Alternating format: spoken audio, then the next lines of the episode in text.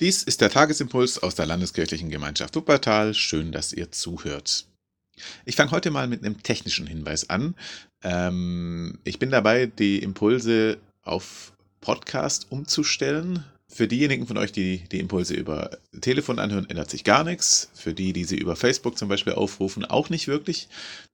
Aber die, die die Impulse bisher über unsere Homepage aufgerufen haben, müssten sich ein ganz kleines bisschen umgewöhnen. Ihr findet jetzt neu direkt auf der Startseite, wenn ihr die Homepage aufruft, äh, ein so ein schwarzes Quadrat mit einem roten Herzchen drauf. Und wenn ihr da drunter auf das kleine schwarze Dreieck, auf die Play-Taste sozusagen klickt, dann ähm, könnt ihr direkt den Impuls des jeweiligen Tages hören. Also sobald das funktioniert, äh, noch aktualisiert sich das nicht automatisch. Wenn ich das in den Griff kriege, dann funktioniert das äh, eigentlich einfacher und besser als vorher. Ihr könnt ja mal probieren, ob ihr damit klarkommt. Wenn nicht, gebt mir eine Rückmeldung, dann stellen wir nicht um. Dann bleibt es halt so, wie es bisher lief. Soweit zum Technischen und jetzt kommen wir zur Herrnhuter Tageslosung für heute. Wir haben da am Mittwoch ähm, im Gemeindegespräch über Zoom auch drüber gesprochen. Jesaja 44, Vers 3. Ich will Wasser gießen auf das Durstige und Ströme auf das Dürre. Ich will meinen Geist auf deine Kinder gießen und meinen Segen auf deine Nachkommen. Es ist natürlich Gott, der da redet und der Großes verspricht. Aber was ist denn eigentlich das Durstige und das Dürre? Jemand sagte, Durst wird durch Bier erst schön, das war nicht ganz so ernst gemeint. Jemand anderes sagte, Durst ist schlimmer als Heimweh.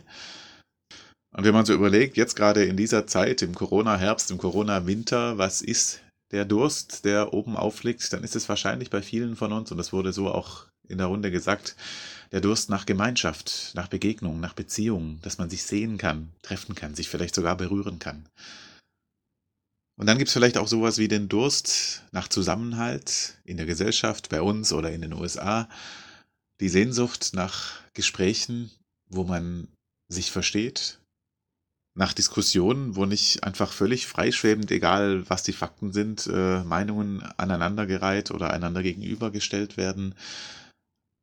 Man wünscht sich ja schon manchmal mehr Geist in dem, was so gesagt und gestritten wird. Man fragt sich manchmal, wes Geisteskind seid ihr eigentlich? Man denkt manchmal so im Stillen, Herr, lass Hirn wachsen. Natürlich denkt man das über die anderen und nicht über sich selber.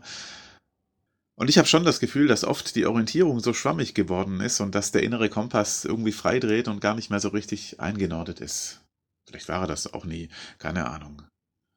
Jedenfalls, wenn Gott verspricht, ich will Wasser gießen auf das Durstige und Ströme auf das Dürre, dann hätte ich und dann hatten wir in der Runde schon ein paar Ideen, wo er damit anfangen kann.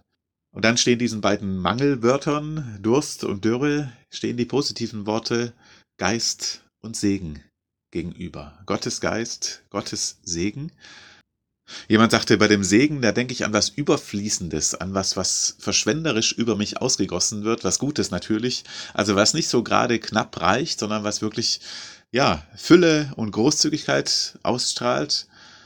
Jemand anderes sagte bei Segen, da denke ich an sowas wie Fruchtbarkeit, jetzt im umfassenden Sinn, dass das Leben sich entfalten kann, dass es nicht aus dem Gleichgewicht kommt, dass das Leben weitergeht.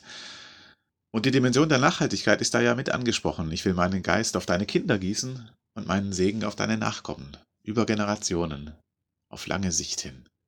Jemand sagte, wenn da Ströme auf das Dürre gegossen werden, dann denke ich an meine Büropflanze. Ähm, wenn da die Erde im Topf trocken geworden ist, dann muss man ganz langsam und vorsichtig gießen, sonst läuft das Wasser einfach an der Seite runter und kommt gar nicht an. Also wenn Gott seinen guten Geist schenkt, dann ist es vielleicht nicht der Geist, der uns einfach überschwemmt und ich sag mal ähm, überflutet, sondern dann ist es vielleicht auch oft so abgemessen, so abgezirkelt, ähm, dass wir es auch fassen können, dass wir es auch aufnehmen können. Und dann haben wir so ein bisschen überlegt, was wünschen wir uns denn für einen Geist und was wünschen wir uns denn für einen Segen? Und da gab es den Wunsch nach dem Geist der Erweckung, der Menschen wach macht für den Glauben und nicht für irgendwelche Verschwörungstheorien, sondern für den Glauben und für Gott und für Jesus. Da gab es den Wunsch nach dem Geist der Versöhnung, so angesichts der weltweiten Polarisierung, politisch und gesellschaftlich, den Geist, der zusammenführt, den Geist der Leitung, der Führung, der Orientierung, dass wir hören können, was Gott mit uns vorhat und was für uns die nächsten Schritte sein können in unserem Leben. Und da gab es den Wunsch nach Segen, der von uns auch weitergeht, zu anderen hin. So wie Gott zu Abraham sagt, ich will dich segnen und du sollst ein Segen sein. Also ja, der Segen, wo wir auch Früchte tragen und vielleicht nicht nur Früchte, sondern auch Blüten, auch Dinge, die nicht direkt auf den ersten Blick zweckmäßig sind, sondern die einfach auch schön sind und das Leben schön machen. Und jemand sagte, da sind ja bewusst die Kinder und die Nachkommen angesprochen und für die bete ich jeden Abend, für meine Kinder, für meine Enkel, für meine Urenkel.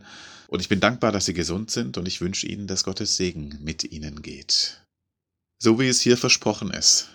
Und der neutestamentliche Lehrtext bekräftigt das aus der Pfingstpredigt von Petrus, Apostelgeschichte 2, Vers 39. Euch und euren Kindern gilt diese Verheißung und allen, die fern sind, so viele der Herr unser Gott herzurufen wird. Euch und euren Kindern gilt diese Verheißung und allen, die fern sind. Da sind ja ganz verschiedene angesprochen. Ja, wir auch und unsere Kinder auch.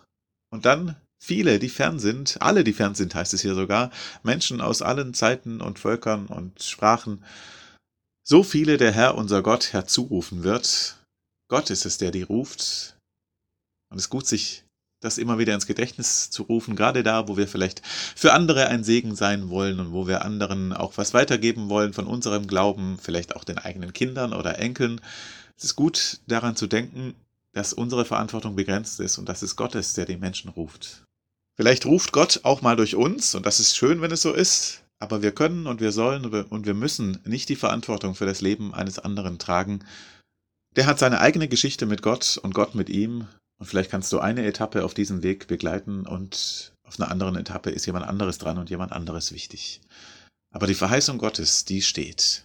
Euch und euren Kindern gilt diese Verheißung und allen, die fern sind, so viele der Herr unser Gott herzurufen wird. Und er sagt, ich will Wasser gießen auf das Durstige und Ströme auf das Dürre. Ich will meinen Geist auf deine Kinder gießen und meinen Segen auf deine Nachkommen. Und ich will euch noch herzlich zum Gottesdienst einladen am Sonntag um 17 Uhr, nicht als Livestream, sondern präsent in der Evangelischen Kirche Vorwinkel in der Greffrater Straße. Ich freue mich, wenn ihr dabei seid, aber wer dabei sein möchte, der muss sich vorher anmelden und das könnt ihr auf unserer Homepage tun. Und wenn ihr selber keinen Zugriff übers Internet habt, dann fragt einfach jemand, der es kann, dass er euch anmeldet oder ruft bei mir an, dann trage ich euch in die Liste ein. Ich freue mich, wenn wir uns am Sonntag sehen. Und der Friede Gottes, der höher ist als alle Vernunft, bewahre unsere Herzen und Sinne in Christus Jesus. Amen.